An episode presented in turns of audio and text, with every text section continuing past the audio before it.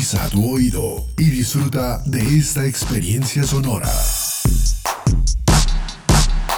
Este es un podcast Radio Unal.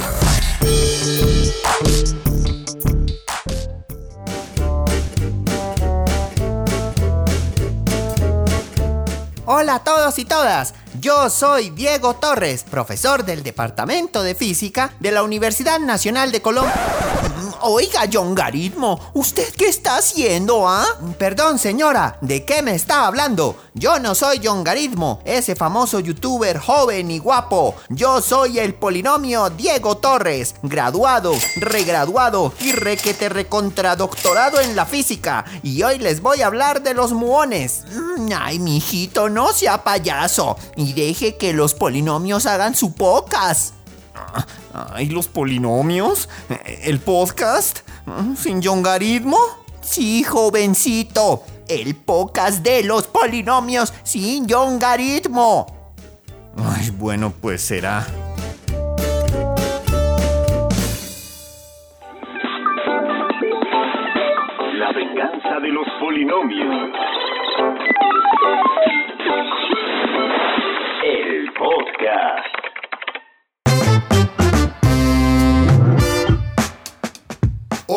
La venganza de los polinomios, el modelo estándar y la amenaza de los muones. Conduce el polinomio Diego Torres, el único físico que sabe saltar la cuerda.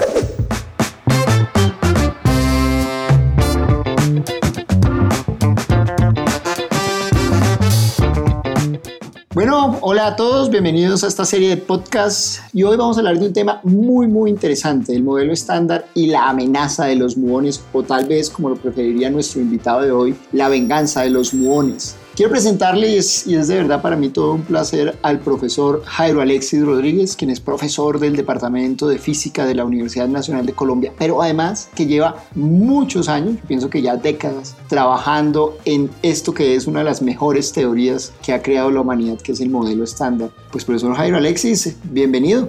Bueno, muchas gracias profesor Diego Torres y a John Garismo y los polinomios por este nuevo método de divulgación que pues siempre es bienvenido. Venganza de los polinomios. El podcast.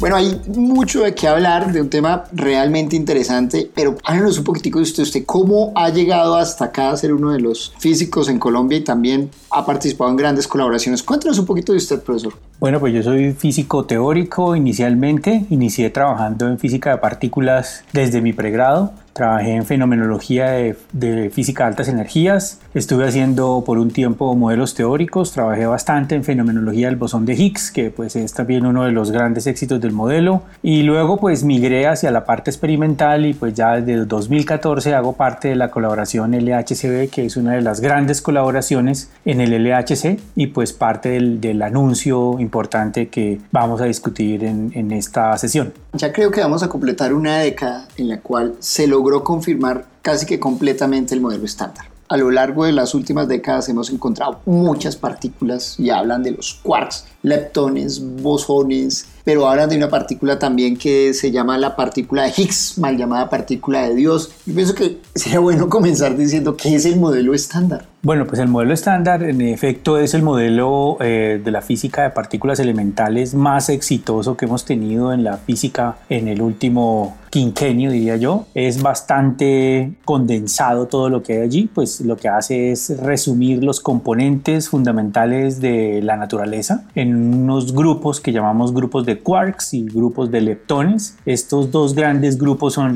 las partículas que las cuales está compuesto toda la materia del universo. Y por otro lado, pues están las interacciones fundamentales. Entonces nos dice cómo interaccionan estas partículas entre ellas utilizando la fuerza electromagnética, campos eléctricos y magnéticos, la interacción débil, la fuerza débil, que pues está la que explica el decaimiento radiactivo, y por otro lado, pues la fuerza fuerte que nos dice cómo funciona el o por qué es estable el núcleo atómico. Digamos que con esas tres fuerzas fundamentales, más las partículas que forman, eh, digamos, lo que es la materia del universo, pues todo esto metido en un solo cajón cajón es el modelo estándar de partículas elementales y es el modelo más exitoso de la física actualmente. Es, podríamos decirlo, una teoría que trata de explicar todo, en el sentido de las fuerzas que conocemos en la naturaleza. En efecto, es nuestro, nuestro mejor aproximación a lo que podríamos llamar una, una teoría, un modelo para el universo conocido. Solo le hace falta la cuarta fuerza, que es la cuarta fuerza fundamental, que es la, la fuerza gravitacional. Digamos que eso ya es algo que, que estamos trabajando y que se hacen esfuerzos por incluirla, pero este modelo pues tiene 3 de 4 y pues todas las partículas elementales, lo que realmente es bastante, bastante fuerte. Llevamos más o menos 120 años de mecánica cuántica, llevamos más o menos 60 años del modelo estándar y digámoslo la verdad, funcionan. Es decir, la tecnología que tenemos, lo que hemos logrado, las comunicaciones, las pantallas LED, es decir, la gente, mucho, muchos no somos conscientes del el progreso que ha traído la mecánica cuántica e inclusive también el desarrollo del modelo estándar.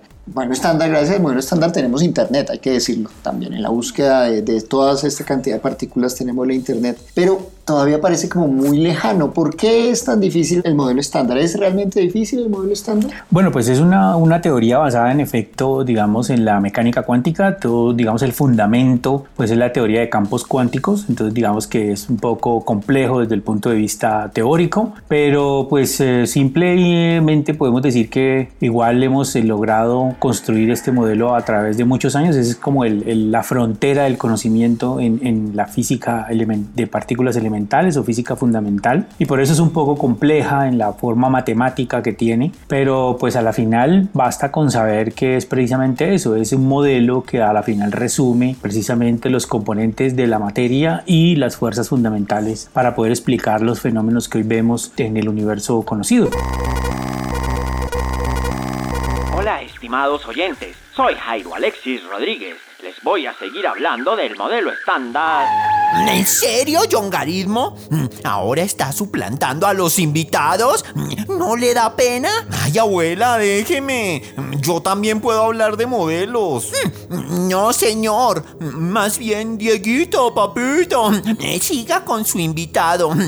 ¿Ya me le ofreció un tintico o alguito? Sí, abuela. Muchas gracias, te cuento que ya nos ofrecieron tinto, nos ofrecieron agua, aquí las tenemos, eh, tenemos un excelente equipo aquí de, producción detrás, muchísimas gracias a todos. Pero bueno, volviendo a, a todo esto, ¿por qué no hablamos un poquitico de, de, como de las partículas que tiene el modelo estándar? ¿no? Porque es que a uno en el colegio le enseñan los protones, los neutrones, los electrones y no más. Pues sí, realmente las partículas elemental, pues es, arrancamos con el átomo compuesto por un núcleo que sabemos que tiene protones y neutrones y pues los electrones por ahí dando algunas vueltas. Entonces lo que tenemos ahora es que esos protones y neutrones pues en efecto están compuestos por otras partículas que llamamos quarks y los leptones que mencionaba hace un rato pues el más, con, más conocido es el electrón, es el más famoso de todos y pues precisamente parte de la noticia que nos atañe hoy en día pues tiene que ver con otro leptón que es precisamente el muón. El muón es un leptón también, o sea, es un familiar eh, cercano del electrón podríamos decir que es un electrón más o menos 200 veces más pesado que el electrón, o sea, es un electrón más, más gordito y ya está. Y, pero se comporta igual, tiene una carga negativa, su comportamiento es similar al electrón y pues digamos que esa es como eh, la característica de esa partícula. Pero el muón ha dado muchas sorpresas. Inicialmente cuando aparecieron los rayos cósmicos, muchos de los físicos de la época decían, y bueno, ¿y quién necesita un muón? ¿Para qué, para qué llegó el muón a nuestras vidas? Y pues bueno, finalmente terminó siendo una de las partículas que hoy en día más detectamos, que tenemos más conocimiento y pues bueno, hoy en día, hoy la noticia que nos, que nos, eh, que nos tiene acá precisamente otra vez tiene que ver con los muones, por eso yo me parece buenísimo el nombre de La venganza de los muones, porque ya lo teníamos olvidado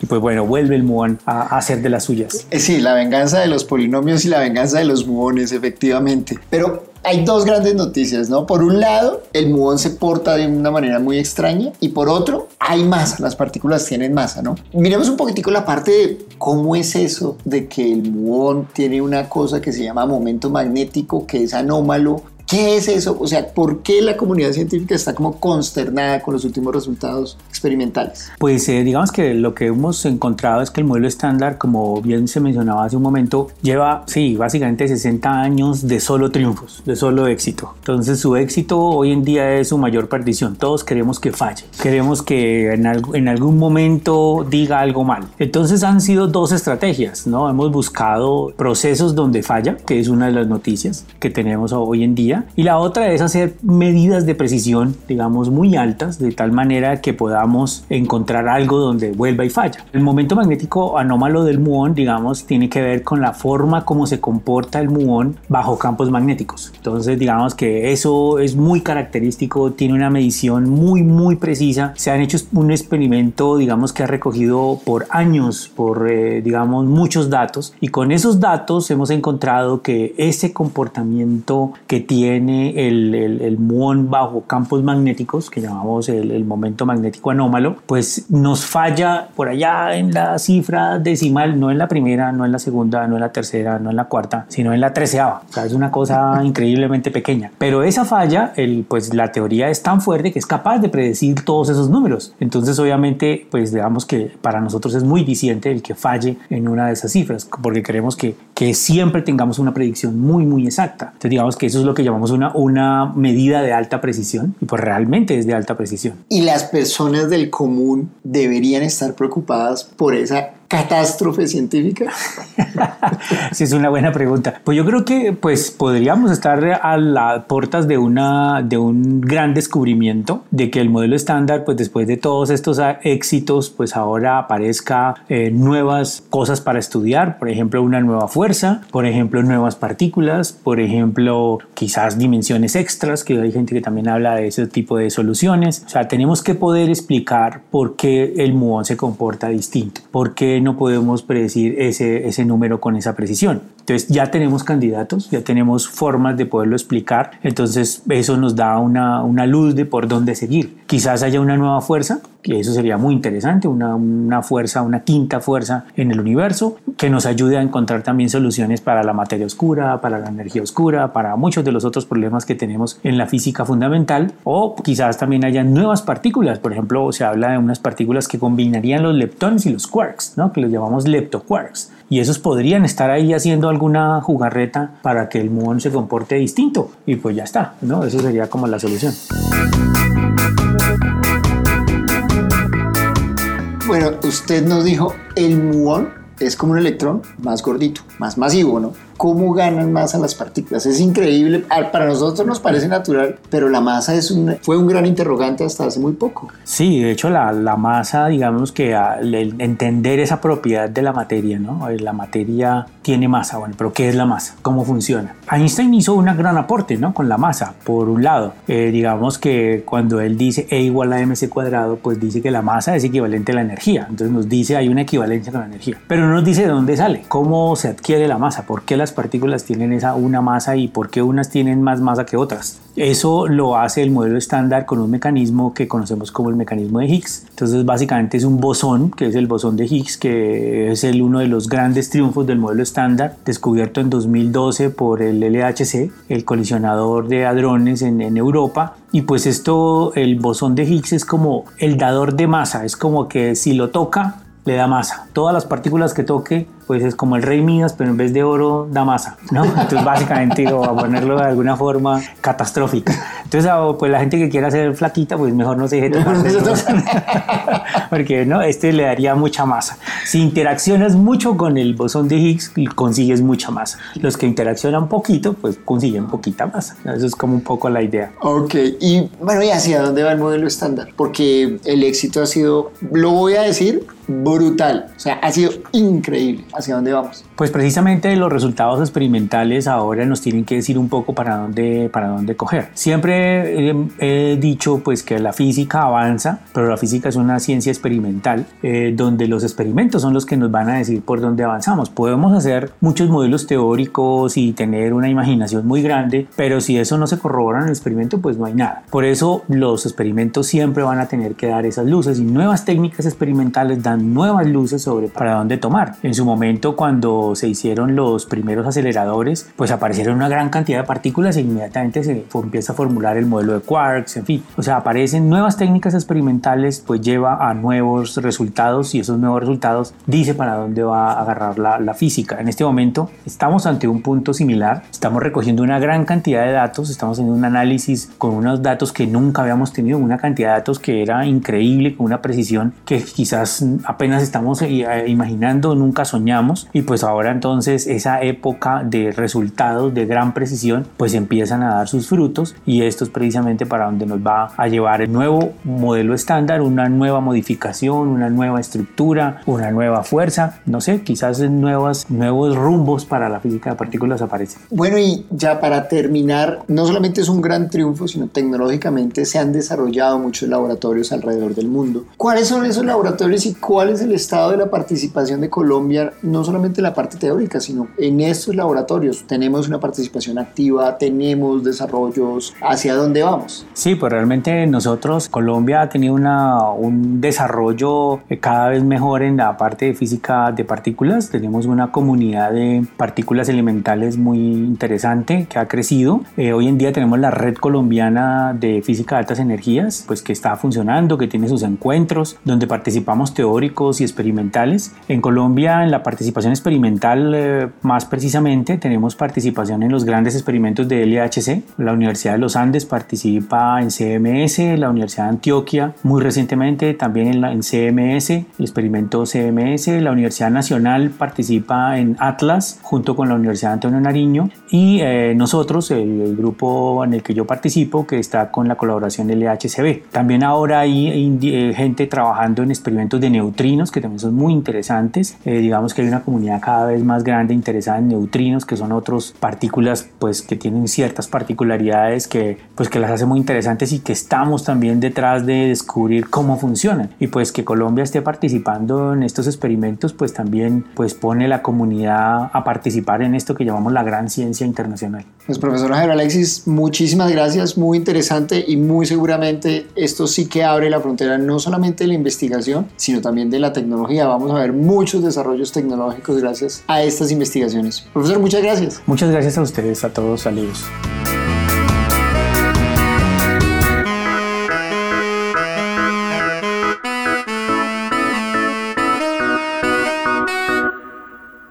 Hola, les habla la abuela de Yongarismo, una viejita cansona, olvidadiza y. y. y, y, canso y, y cansona. Eh, eh, ya dije cansona. Y cansona. Ah, sí. Eh, bueno, pues yo soy Yongarismo, un muchacho vanidoso, engreído, vago, desjuiciado, eh, que no le da regalos bonitos a su abuelita eh, y que nunca lava la losa. Ah, sí, eh, pues yo quiero contarles en el podcast de hoy que nací en 1524, sí, sí, sí. Ah, sí, pues ya les dije que me llamo Yongarismo y que la churca no me para bolas. Ah, sí, pues yo les. Eh, eh, yo. Chocarismo, abuela, no peleen más, por favor, despidan el programa. ¿Ya? Sí, ya. Pues bueno, chao. Se cuidan mucho, chao. Y no olviden visitarnos en la página podcast.unradio.unal.edu.co para seguir todos los capítulos de La venganza de los polinomios. La venganza de los polinomios es una coproducción de Televisión Unal y Radio Unal, con la producción sonora de Edgar Huasca y Alejandra Vanegas, libretos de Boris de Grave y John Rodríguez, realización de Daniel Mora, producción de Daniela López y Sebastián Martínez, y con la participación especial de John Garitmo. Y de su abuelita, no lo olvide, mijito. Ay, bueno, sí, y de mi abuelita.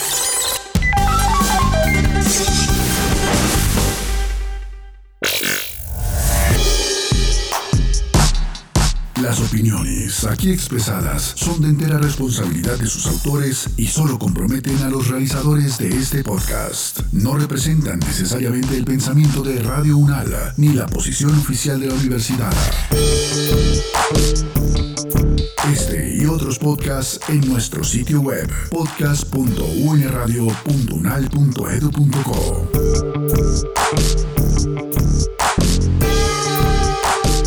Universidad Nacional de Colombia, proyecto cultural, científico y colectivo de nación.